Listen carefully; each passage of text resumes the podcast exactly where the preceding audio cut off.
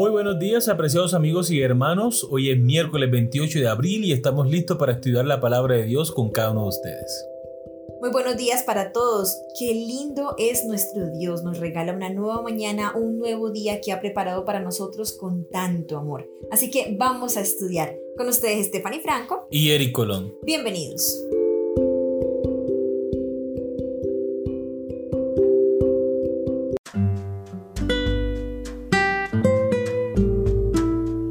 Una nación grande y fuerte. El título de la lección para el día de hoy. Dios no solo prometió a Abraham que en él serían benditas todas las familias de la tierra, el Señor aseguró que haría de él una nación grande y fuerte, como está en Génesis capítulo 18, versículo 18. Y también podemos ver Génesis capítulo 12, versículo 2 y capítulo 46, versículo 3. Tremenda promesa para un hombre anciano, casado con una mujer que ya no estaba en edad de procrear. Por lo tanto, cuando Abraham no tenía descendencia ni aún un hijo, Dios le prometió ambas cosas. No obstante, esta promesa no se cumplió por completo mientras Abraham vivió. Ni Isaac ni Jacob la vieron cumplirse. Dios se la repitió a Jacob con la información adicional de que la promesa se cumpliría en Egipto, Génesis capítulo 46, versículo 3, aunque Jacob tampoco la vio. Finalmente, por supuesto, esa promesa se cumplió.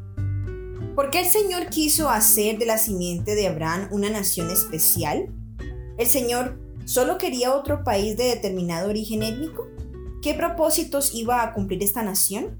Vamos a leer Éxodo capítulo 19 versículos 5 y 6, Isaías capítulo 60 versículos 1 al 3 y Deuteronomios capítulo 4 versículos 6 al 8. Éxodo capítulo 19 versículos 5 y 6. Ahora pues, si diereis oído a mi voz y guardareis mi pacto, vosotros seréis mi especial tesoro sobre todos los pueblos, porque mía es toda la tierra. Y vosotros me seréis un reino de sacerdotes y gente santa. Estas son las palabras que dirás a los hijos de Israel. Isaías capítulo 60 versículos 1 al 3. Levántate, resplandece, porque ha venido tu luz y la gloria de Jehová ha nacido sobre ti. Porque he aquí que tinieblas cubrirán la tierra y oscuridad las naciones mas sobre ti amanecerá Jehová, y sobre ti será vista su gloria. Y andarán las naciones a tu luz, y los reyes al resplandor de tu nacimiento. Deuteronomio capítulo 4 versículos 6 al 8. Guardadlos pues y ponedlos por obra, porque esta es vuestra sabiduría y vuestra inteligencia ante los ojos de los pueblos, los cuales oirán todos tus estatutos y dirán, ciertamente pueblo sabio y entendido, nación grande es esta. Porque ¿Qué nación grande hay que tenga dioses tan cercanos a ellos como lo está Jehová nuestro Dios en todo cuanto pedimos? ¿Y qué nación grande hay que tenga estatutos y juicios justos como es toda esta ley que yo pongo hoy delante de vosotros? Muy bien, recordemos la pregunta. ¿Por qué el Señor quiso hacer de la simiente de Abraham una nación especial? ¿El Señor solo quería otro país de determinado origen étnico? ¿Qué propósitos iba a cumplir esta nación? El propósito que Dios tenía con Abraham de hacer de él una gran nación era para que fuera de testimonio y diera a conocer al Dios vivo, el creador del cielo y de la tierra, un Dios personal, un Dios que se interesa por las necesidades de sus hijos, que suple cada una de esas necesidades. Ese era el propósito de Dios, que cada miembro que conformara esta nación, el pueblo de Dios, se convirtiera en un testigo vivo de que hay un Dios en los cielos. Claro, las demás naciones a ver el progreso, digamos, material, pero también organizacional, al ver el progreso en su establecimiento como civilización y también al ver su compromiso espiritual con su Dios.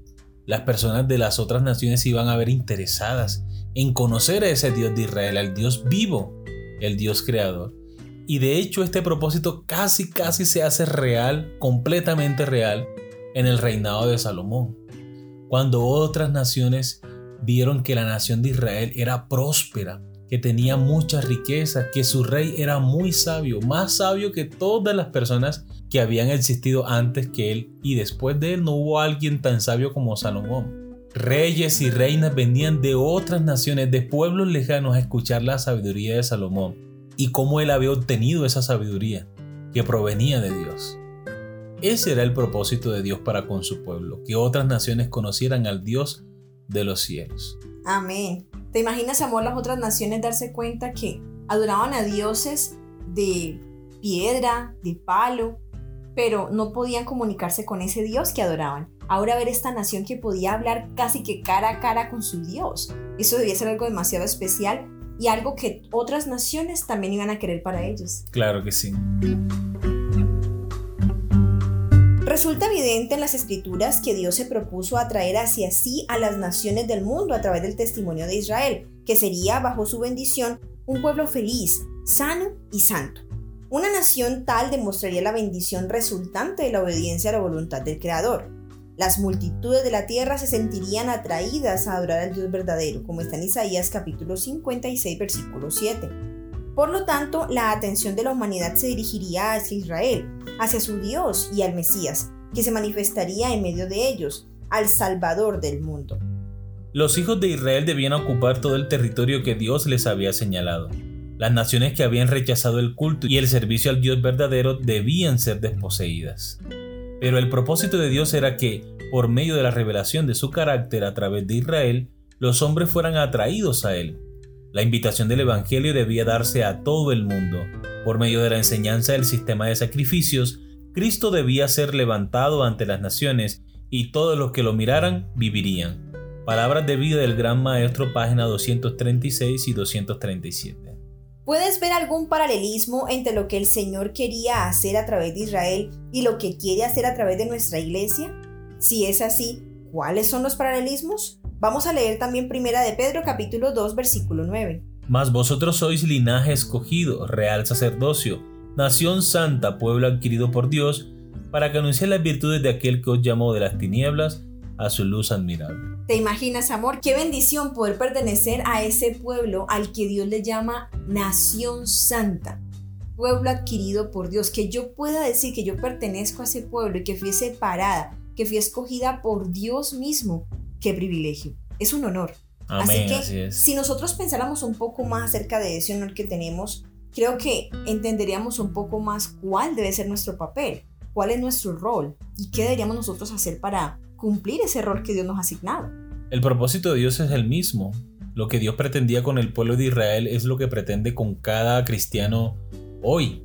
Que podamos reflejar el amor de Cristo, que podamos predicar el mensaje de salvación y que mostremos nosotros el amor de Dios tanto así que las personas se sientan atraídas y quieran experimentar esa misma comunión con Dios. Mira, amor, que es importante lo que acabas de mencionar y es que no solamente predicando la palabra de Dios podemos cumplir este propósito, sino también viviendo vidas correctas, vidas que estén entregadas al Señor, vidas que busquen su presencia.